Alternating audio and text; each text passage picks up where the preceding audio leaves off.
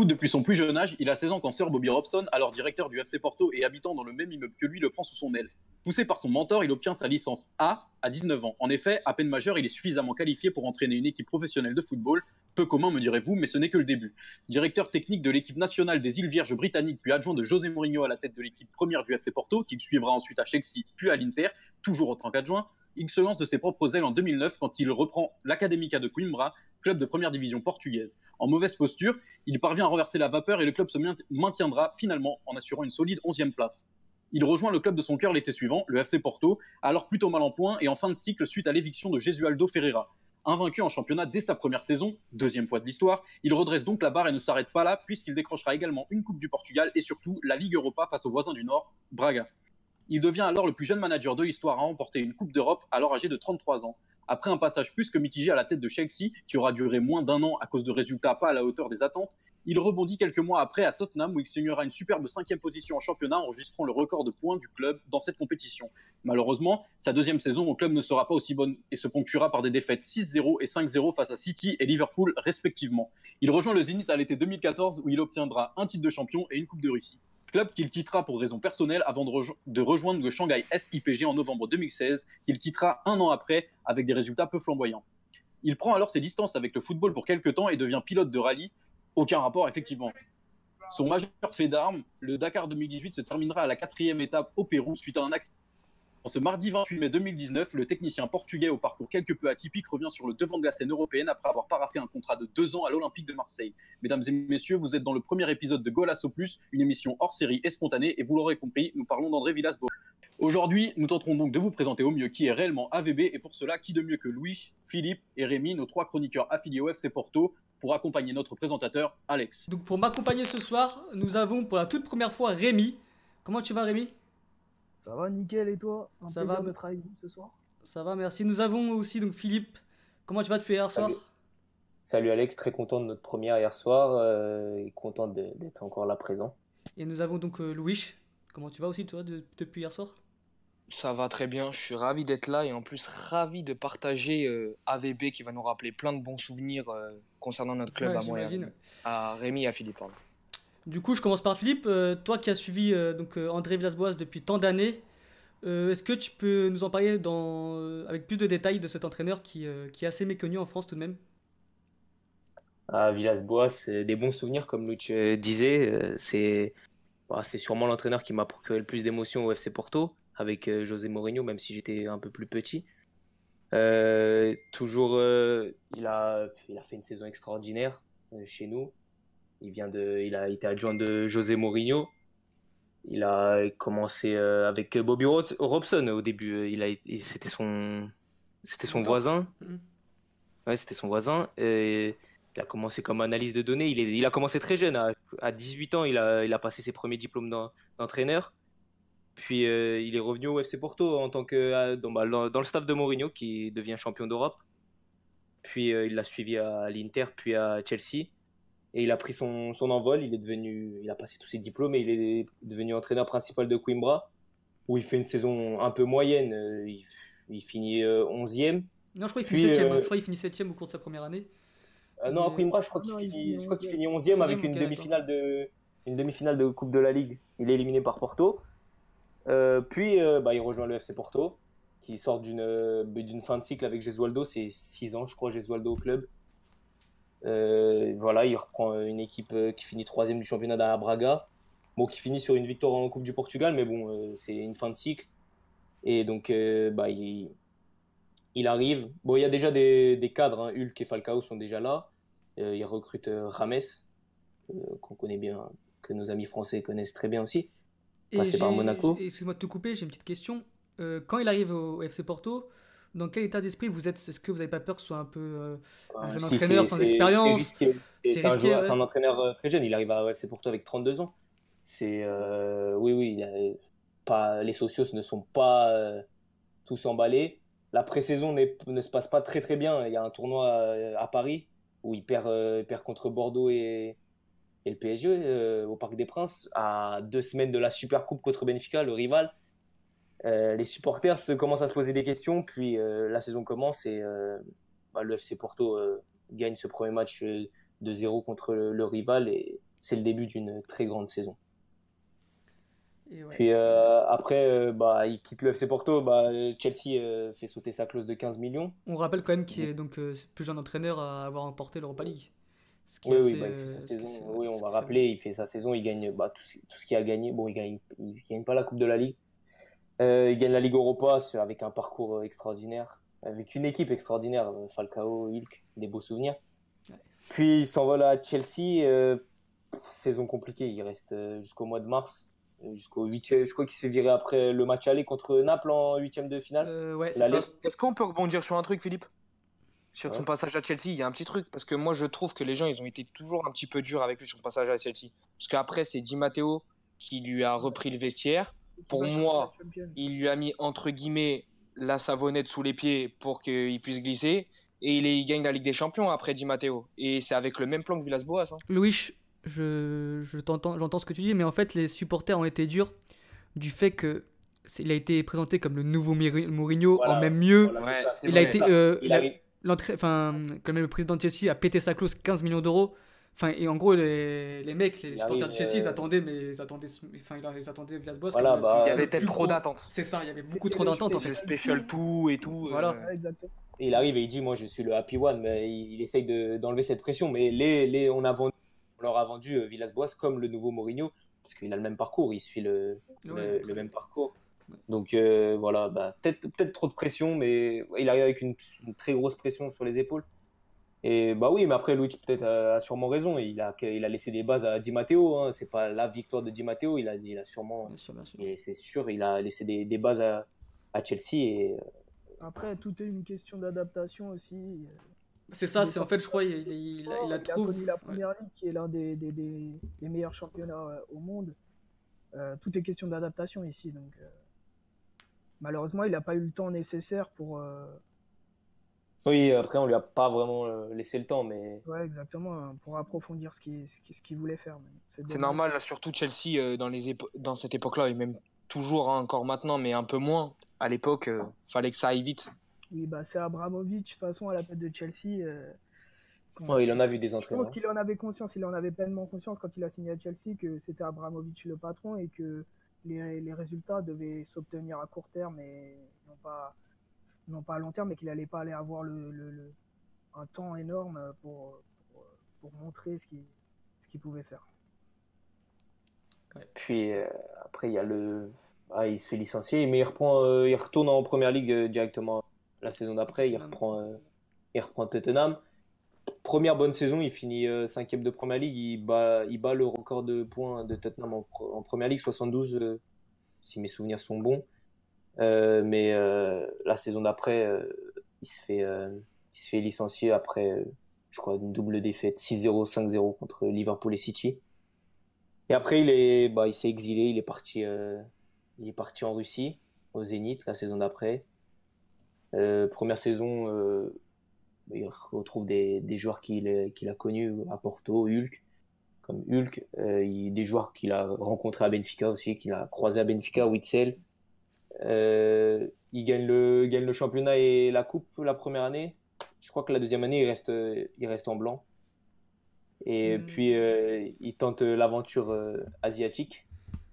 Il a fini deuxième du, du, fini deuxième du championnat où il retrouve encore encore Hulk et euh, et après il avait fait tout autre chose. Il a fini euh, par faire le Paris Dakar, euh, ce qui est complètement différent. Et là il revient à Marseille. Ça, fait plaisir de le revoir. On espère qu'il aura beaucoup de réussite à le. Ok, donc Rémi, j'ai une question pour toi. Quel est le système préférentiel donc d'André Villas-Boas? Et dans quelle façon cet entraîneur joue? Est-ce que c'est un entraîneur qui, qui, comment dire, qui préfère la possession? Est-ce que c'est un entraîneur qui préfère jouer plus dans la verticalité? Est-ce que tu peux nous en parler plus, s'il te plaît? Déjà, je pense qu'avant toute chose, il euh, faut recontextualiser. Faut, voilà, il arrive à l'OM. Je pense que c'est un projet euh, où les dirigeants de l'OM, ils ont, pas mal réfléchi, ils ont transmis leur confiance et euh, ils lui offrent des conditions nécessaires pour, pour qu'il puisse bien travailler. Donc, comme il l'avait dit, il l'avait dit souvent quand il était dans sa période bah, où il ne travaillait pas, où il n'était pas coach. Euh, pour reprendre un autre club, euh, il voulait avant tout euh, que le club ait confiance en lui et surtout confiance en, sa philosophie de jeu et ne regarde pas forcément les, pourcentages de victoire, etc. je pense que dans ce sens-là, l'OM euh, lui fait pleinement confiance et lui a donné, lui a assuré des conditions pour, euh, pour réaliser son travail. Après, euh, après est-ce qu'il il réussira dans le contexte marseillais? Ça, c'est une toute autre question parce que, comme je l'ai dit précédemment quand, quand, Philippe parlait d'AVB, à Porto, il avait cet avantage que bah, il l'a répété maintes et maintes fois, même à la télé portugaise il n'y a pas si longtemps que ça, que c'était un entraîneur supporter de l'équipe qu'il entraînait. Du coup, euh, l'environnement, l'environnement où, il travaillait, il était beaucoup plus propice à son épanouissement professionnel. Il connaissait le contexte, euh, la pression des supporters, euh, tout ce qui est masse associative et tout à Porto. Il, savait, les, il connaissait toutes les personnes du, club, etc. Donc c'était clairement différent et on l'a vu après à Chelsea qu'il y a eu un problème d'adaptation. Après, euh, en ce qui concerne sa tactique et sa philosophie de jeu, euh, ce que je peux en dire, je me base sous le prisme de sa saison à Porto, hein, parce que après, euh, j'en ai des vagues souvenirs en Angleterre, mais j'en ai pas, pas tant que ça. c'est une, philosophie qui, prime sur le groupe de joueurs qui, qui l'entraîne. je dis ça dans le sens où il va pas s'adapter aux joueurs en tant que tel, par exemple, comme l'a fait l'âge à Benfica, euh, en implémentant un 4-4-2 euh, du fait des joueurs qu'il avait, alors qu'il joue en 4-3-3 en équipe B. Mais euh, voilà, donc à, contrario, AVB, il va, faire va faire différemment, il va exploiter les capacités de ses joueurs, mais dans le but qu'elles coïncident avec, avec cette, cette philosophie-là. Et donc, en termes de, dynamique de jeu, c'est un adepte du 4-3-3. C'est plus un football de transition qu'un football de position. Si je fais une analogie, je pourrais le comparer au football d'Emery un peu. Euh, donc c'est un plan de jeu qui est hyper élaboré, hyper structuré. Euh, qu'est-ce que je peux dire de plus? Euh, bah, J'ai une question, si, j'ai une petite question pour Rémi pour toi. Est-ce que c'est un entraîneur qui, qui est têtu? Ou bien c'est un entraîneur qui, qui, voilà, qui, qui n'hésite pas à changer dès que ça va mal? Voilà, c'était, je ne me rappelle plus trop de, de, comment il était à, Porto et à Tottenham, mais j'ai le souvenir quand même d'un entraîneur assez têtu qui, qui, qui insiste sur ses idées. quoi comme je l'ai dit précédemment, en fait, c'est un, entraîneur qui, qui, se base extrêmement sur sa philosophie et qui n'en démord pas. Euh, donc à partir de là, c'est vraiment sa philosophie de jeu qui prime avant tout. Donc euh, donc c'est vraiment quelque chose d'hyper structuré. C'est hyper structuré. Il y a un gros travail qui, se met en place avec, mais aussi sans ballon. Euh, avec ballon, ce qu'on peut en retenir, enfin ce qu'on peut retenir de son année à Porto, euh, ce que je peux mettre en exergue, c'est qu'il y, y, avait une recherche permanente en fait de protagonisme dès la récupération du ballon. Hmm. Dans la transition défense-attaque, euh, son but c'était d'exploiter au mieux les transitions défense-attaque le plus rapidement possible, euh, afin de, et il laissait le trident devant, que ce soit Hulk, Falcao ou Varela ou Rames, ils bénéficiaient d'une liberté qui leur permettait d'être super à l'aise sur le terrain. C'était un peu parce qu'il faut savoir que, que, que AVB se de, par, sa philosophie, a vachement été influencé par, la sélection, la grande sélection hollandaise des années 70. Donc c'était un peu, de ce point de vue-là, c'était un peu total football offensivement. Euh, après également, bah, comme je l'ai dit avec Ballon, il exploite euh, tous les couloirs. Euh, c'est un jeu qui est, qui est, pas vraiment stéréotypé, mais après, ça nécessite des profils particuliers. Dans, dans, son milieu de terrain à 3, il avait des, des, profils particuliers. Il y avait Joan Moting qui était décisif, qui avait un impact dans le dernier tiers du terrain un milieu plus, plus reculé qui devait être à la base des circuits préférentiels de passe, qui était Fernando. Et tu avais Guarin qui faisait l'intermédiaire, qui avait un gros volume de jeu et qui était très complémentaire avec les deux, euh, les deux autres milieux de terrain. Et après, sans ballon, ça se matérialisait surtout par un pressing hyper haut. Pour ceux qui ne l'ont pas vu, je, je, les invite à revoir la, la demi-finale de l'Europa League contre Villarreal. C'est incroyable. Le parfait reflet, reflet de, de ce pressing-là. Et après, euh, également, bah, ce qui était vraiment impressionnant dans ce FC Porto-là, c'est qu'ils avaient une capacité à gérer le pressing. N'importe quel joueur savait quand le faire et dans quelle zone. Et à ce moment-là, quand on cherche constamment à annuler les premières relances adverses en, s'installant dans le, dans le camp adverse, on récupère des ballons dans des zones plus hautes. Et après, ça convenait à, Hulk, Varela ou encore Rames, qui bénéficiaient de situations de, 1 contre 1 euh, très intéressantes et c'était une arme vraiment euh, mortifère pour, pour le FC Porto d'ABB. Voilà, en, soi, je pense que ça, c'est les principales caractéristiques du, du modèle tactique de, de Villas-Boas euh, sous le prisme Porto 2010-2011, bien, bien évidemment. Mais là, en fait, quand je t'entends parler, donc euh, tu nous parles de Falcao, tu nous parles d'Ulk, tu nous parles de Guarin, Moutinho, des grands joueurs, des, vraiment des, des gros joueurs. Est-ce que tu n'as pas peur justement qu'à l'OM, il n'y ait pas ces joueurs-là et que, avec donc la contrainte du fair play financier, il ne dispose pas de joueurs suffisamment euh, talentueux, que ce soit au niveau du foot et au niveau du QI foot, pour justement imposer ce style de jeu. Bah, je suis sceptique vis-à-vis des, de la matière que, va donner l'OM à, Villas-Boas, euh, dans le sens où est-ce que sur le mercato, ils vont être vraiment euh, protagonistes, ils vont vraiment dé- dé- débloquer des fonds pour qu'il aille chercher des profils spécifiques qui lui sont chers?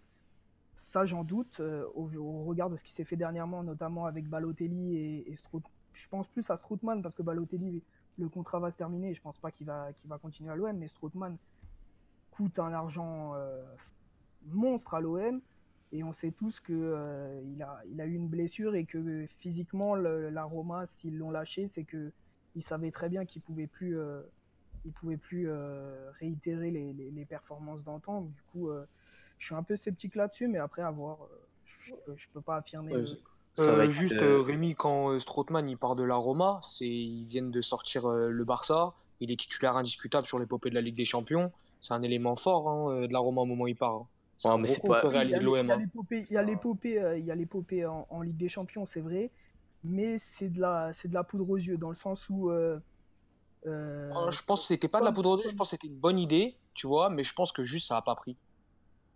Je pense pas en fait parce que la, Roma nécessairement, euh, je les vois pas lâcher un cadre comme était Strootman sans euh, comment Je dire. pense, je pense que Rudy Garcia, Rudy Garcia a toujours visé des joueurs qu'il connaissait. Il a jamais. euh, Ouais, et- malheureusement, et, et il a cru, il a cru que- qu'il allait avoir le man qu'il a eu à la Roma et c'était Exactement. pas. Garcia, pas il a capitalisé sur un profil Strootman qui n'était plus d'actualité en fait parce que Non, il a régressé. Il y a eu un Strootman. il a eu de euh, sac- sacrés pépins physiques et, et Ah, du mais coup, il est 25 millions incroyable, je crois qu'ils l'ont payé.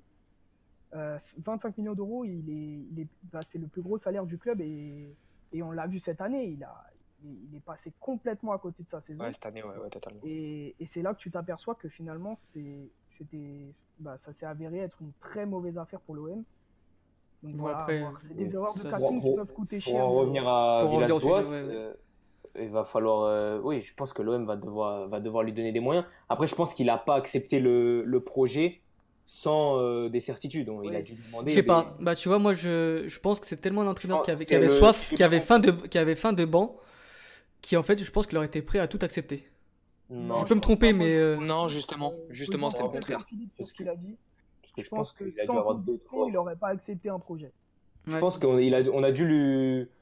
Il, a, il, il doit avoir des, cer- des, des certitudes. On a dû Ouais. lui promettre euh, certains joueurs, enfin, enfin un budget euh, ou ou- et des joueurs qu'il pourra éventuellement euh, ramener. Il est, euh, c'est le choix de- du directeur sportif. Il est pas. Clairement. C'est Zoubi, hein. Ouais, ouais, c'est Zoubi, c'est qui, son- le- ouais. c'est Zoubi qui, le- qui, qui valide euh, Villas-Boas, donc euh, c'est son choix. Donc je pense qu'ils vont travailler ensemble. Déjà, ça va être une bonne chose parce que Rudy Garcia et Zoubi, ça, ça, s'ent- ça s'entendait pas très bien, si, si j'ai bien, si j'ai bien compris. Donc euh, Moi, de ce que j'ai Voilà. lu dans la presse aujourd'hui, j'ai vu qu'apparemment, ce serait pas vraiment le premier choix de Zoubi, même s'il l'a pas, il l'a pas écarté. Ce serait plus le choix de, de, de Jacques-Henri. Non, je crois- j'ai l'impression que c'est l'inverse, moi. euh, J'ai l'impression que c'est le choix du président, c'était Laurent Blanc, justement, non, ouais, ouais. et le choix du directeur la- sportif, c'était euh, Villas-Boas. Non, justement, Zoubi, déjà, quand il était au Barça, il le voulait. Ouais.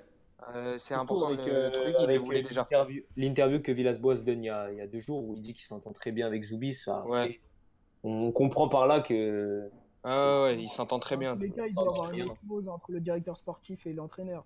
oui, on le voit au, on le voit au PSG, c'est ça, ça marche. On le voit au PSG, euh, si le directeur sportif et l'en- l'entraîneur ne communiquent pas, ça peut, Ouais. ça peut poser des problèmes. Ça fait pas bon ménage. Ouais, ouais. Ouais, ça fait souvent pas bon ménage. D'ailleurs, Louis, toi qui, euh, je sais que, que tu aimes bien l'OM, que tu portes un peu l'OM dans ton cœur malgré euh, que tu sois totalement supporter de, de Porto, j'aimerais euh, que tu me parles, enfin que tu me dises si euh, la personnalité de André Villas-Boas correspond du coup au contexte marseillais.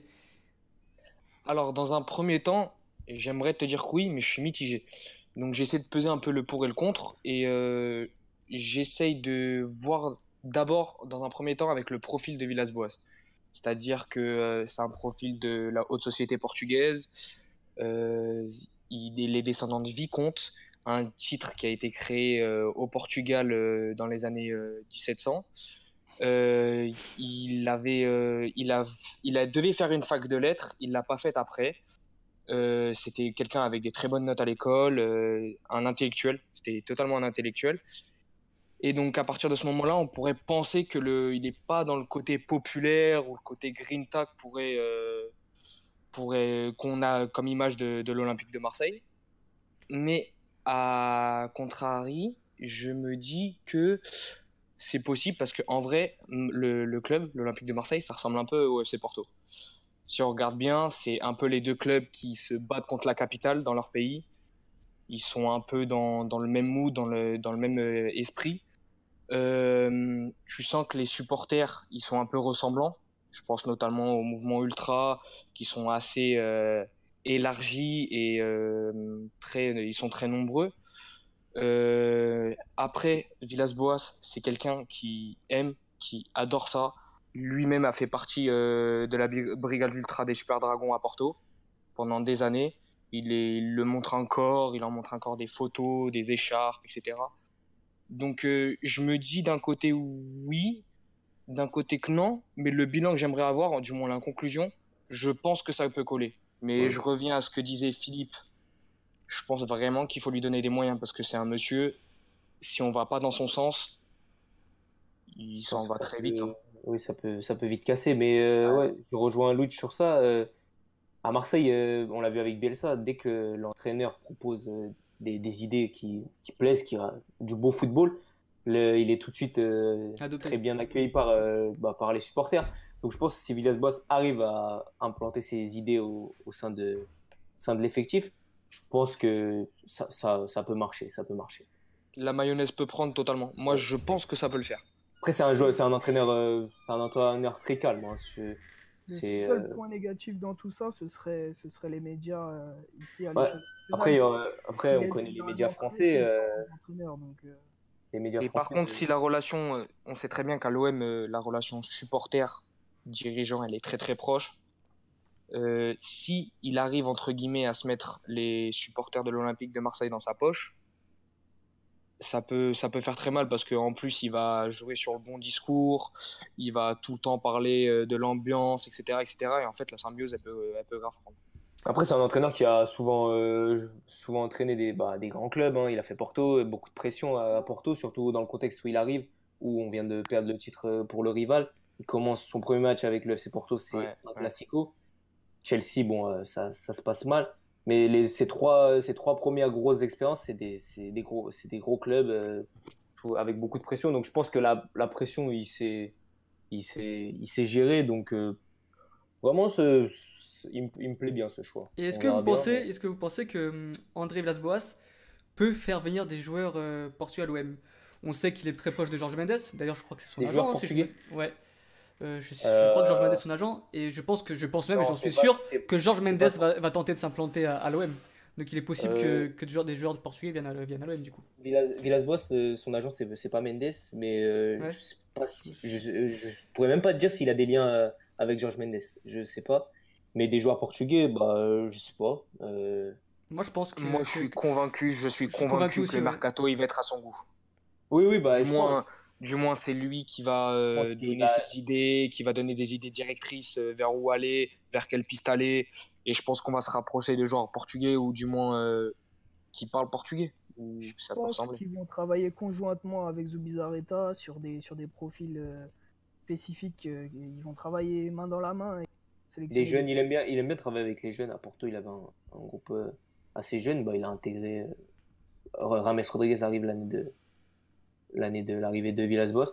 Je pense euh, des joueurs portugais, pourquoi pas, mais je pense pas que ça soit la ça sa priorité. Moi, je sais que c'est. Mais je pense qu'on va avoir deux trois rumeurs sur. J'ai vu que ça parlait de Yacine Brahimi à, l'OM. Bah, Yacine Brahimi, ce serait un sacré coup. Hein. Ce serait un sacré coup. Gratuit, ce serait, ce serait un... gratuit avec tout ce que ça englobe de transfert et puis. Euh, Lui-même, il rentrerait tellement dans.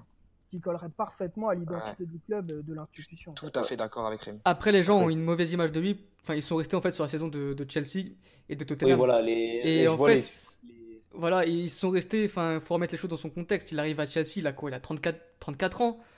Enfin, un- c'est jeune. jeune, il a, 40 Voilà, il a c'est- 41 c'est- ans, hein. mais il a, déjà c'est- beau- il a déjà beaucoup d'expérience. Il a, Et- Avec tous ses clubs, il a joué les- des compétitions européennes. Bon, sa dernière expérience en Asie. euh, Ouais, mais moi, je- surtout, j'oublie pas qu'à qu'à Chelsea, quand il arrive, euh, fin août, même fin septembre, il, il est sur le podium, quoi. Tout le monde en parle. Bon, après, Enfin, tout le monde est après, content et. Après, à leur décharge, on peut expliquer le scepticisme du fait du, de son parcours, en fait, parce que Je Ouais, il a son- régressé. Il a, enfin, euh, même dans son discours, ça n'a jamais été un, un entraîneur qui a, qui a prôné la, la continuité, la longévité. Il a toujours dit que d'ici 5-6 ans, euh, il arrêterait d'entraîner. Euh, il est parti en Russie, puis en Chine, puis il a arrêté ouais. pour faire le Dakar. Enfin, c'est vrai que son parcours euh, peut les. ouais, voilà, c'est ça. Il est jamais resté prendre. plus de plus de deux ans dans un club. Ouais. Après, Le foot, c'est pas sa vie. L'OM essaye de, de- essaye de, essaye de créer un, un projet. Bah, il y a eu le Champions Project. Ça n'a pas du tout marché. Là, je sais pas si il compte créer un projet autour de Villas-Boas. Il a jamais fait plus de deux ans dans un club. C'est Ouais, c'est ça. Mais comme l'a dit Louis, ouais, mal. le, le foot, c'est pas sa vie, c'est pas sa passion première, en fait. Et c'est ça qui fait. Euh, ouais, non, non. Et, je- euh, Pas sûr qu'il fasse euh, encore beaucoup d'années en tant qu'entraîneur. Mais je sais pas en fait, parce qu'il tenait ce discours, en fait, il, il tenait ce discours avant le Qatar. Là, j'ai l'impression qu'il revient vraiment en force car il a faim, il a faim de banc, il a faim de a prouver comme quoi il va de retour. Il va voir prouver que. dit, il a toujours dit qu'il avait des envies exotiques du, du style euh, entraîner Oui. au Japon, entraîner en Amérique du Sud. Du coup, forcément, dans un projet OM, tu, tu peux venir à douter de, de, de, de sa longévité euh, au sein du club. Après, euh, C'est- quelqu'un qui a, qui a soif d'apprentissage.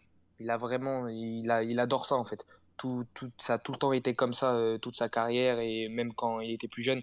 Et donc du coup, euh, même avec les petites anecdotes qu'on pouvait avoir avec Robson, etc., euh, quand il était jeune, c'est quelqu'un qui était toujours dans le paraître, dans, dans, dans la soif d'apprendre. Donc du coup, le projet OM, ça s'est dit, Hmm, c'est peut-être quelque chose de différent. Comme on l'a dit, il allait dans les championnats exotiques pour euh, avoir un, un certain œil et une certaine vision qu'il pouvait pas avoir dans les championnats occidentaux. C'est si voilà, on peut comprendre que c'est complet, mais on peut comprendre aussi le scepticisme de ces années euh, au top, du moins dans les avec les gros clubs ratés. Ok, donc euh, Ouais, on va, ça, on va conclure sur ça. Est-ce que vous avez. euh, On va faire un petit tour de table. Est-ce que vous avez quelque chose à ajouter Par exemple, Philippe, euh, Rémi? T'as un petit euh, truc à rajouter? Bah, pas spécialement, mais comme l'a dit Louis, moi je, doute un peu de, de, de, sa stabilité, de, sa, de la longévité du, du, projet avec l'OM. Après, euh, j'espère que ça va marcher, j'espère vraiment, parce que j'ai un grand respect pour cet homme, euh, surtout pour ce qu'il a fait au FC Porto.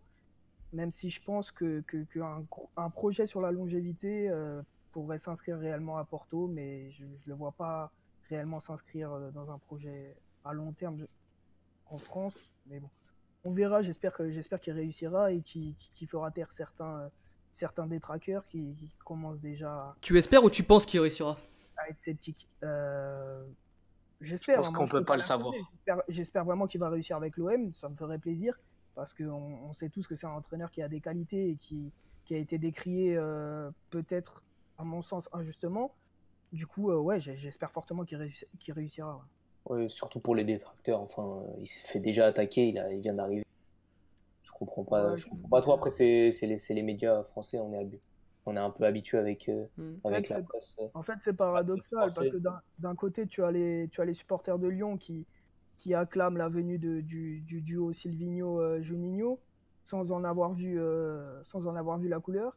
Et de l'autre, tu as, t'as les supporters de. Enfin, certains supporters marseillais qui, qui critiquent déjà Villas-Boas euh, sans, sans, sans en avoir vu la couleur. Donc, du coup, c'est c'est- c'est les extrêmes et puis euh, c'est- c'est dommage, vraiment. Voilà. D'accord. Mais euh, impatient, impatient de voir Villas-Boas à l'OM. J'ai- Impatient et je pense que nous trois, on lui, on aimerait qu'il réussisse quand même. Oui, oui, D'accord. bon, oui. Donc on va conclure sur ça. J'espère que, que ça permettra aux supporters de Marseille d'avoir un, un avis plus clair sur cet entraîneur. Et donc, euh, bon. voilà, merci les gars d'avoir pris de votre temps de, de nous expliquer euh, Merci, euh, à, merci toi, Alex. Et, et, euh, j'espère que les, on a éclairci euh, quelques points euh, aux supporters marseillais. Ok, bah merci les gars et à la prochaine. Merci, bonne soirée, Alex. Merci.